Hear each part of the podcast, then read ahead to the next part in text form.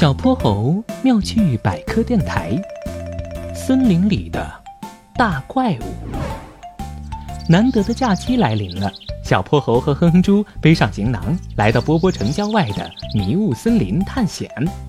森林里一片静寂，只听见鸟儿婉转美妙的歌声，还有草丛里窸窸窣窣的虫儿爬过的声音。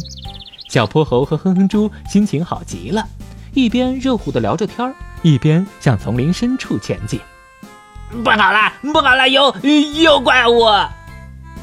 突然，远处一个东倒西歪的黑影越来越大，竟然是鼠大宝，正惊慌失措的跑了过来。你说什么？森林里有怪物？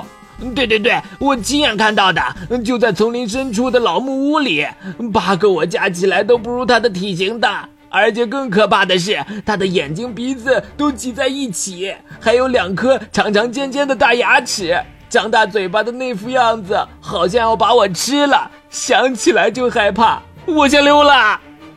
鼠大宝走后，小泼猴和哼哼猪讨论了起来。他是骗我们的吧？以前这种事情他可没少做。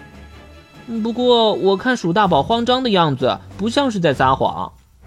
小泼猴和哼哼猪决定去一探究竟。他们继续前行，果然出现了一个破败的老木屋。吱嘎一声，木门竟然自己开了，吓得小泼猴和哼哼猪打了一个激灵。小泼猴定了定神，小心翼翼走到跟前，探头进去望了望。屋子废弃已久，窗上布满了厚厚的灰尘，里面光线很暗。胆小的哼哼猪贴着小泼猴向前挪着脚步，探头瞧一眼，一看不得了，只见屋子里果然有两个大怪物，巨胖的身体，奇形怪状的五官，瞪着两只大眼睛望着他们。妈呀，果然有怪物，太可怕了！我们快逃吧！哼哼猪吓得转身就跑，一溜烟儿已经没影了。小泼猴也紧张的后退了几步。可没想到，怪物也朝后退了几步。小泼猴脑海里突然闪过一个念头：难道是？他举起了自己的右手，果然如他所料，怪物也举起了对应的手。小泼猴更坚定了自己的判断，他勇敢地走向怪物。哈哈，他终于知道是怎么回事了。哼猪，不用怕了。哼猪，咦？人呢？小泼猴扭头一看，哼哼猪不见了。哼，真是个胆小猪。小泼猴走出老木屋，好不容易在一块巨石后面找到了瑟瑟发抖的哼哼猪。哼哼猪，不用怕，那不是怪物，那是一面镜子。镜子里的怪物就是你和我。什么？是面镜子？怪物是你和我？哼哼猪将信将疑。用颤抖的声音问：“准确的说，这是一面哈哈镜。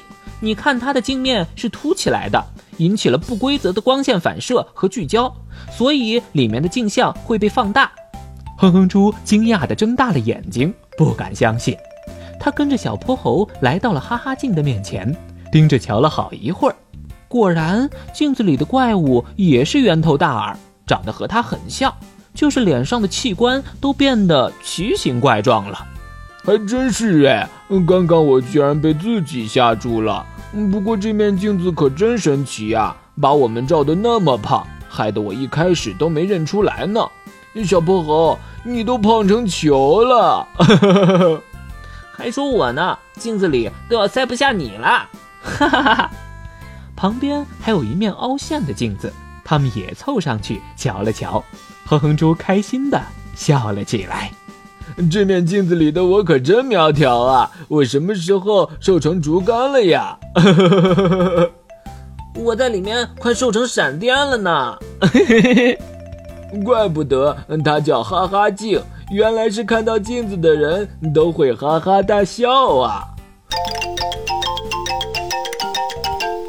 小朋友们。欢迎大家把心中的大问题、小问题在评论区告诉小泼猴。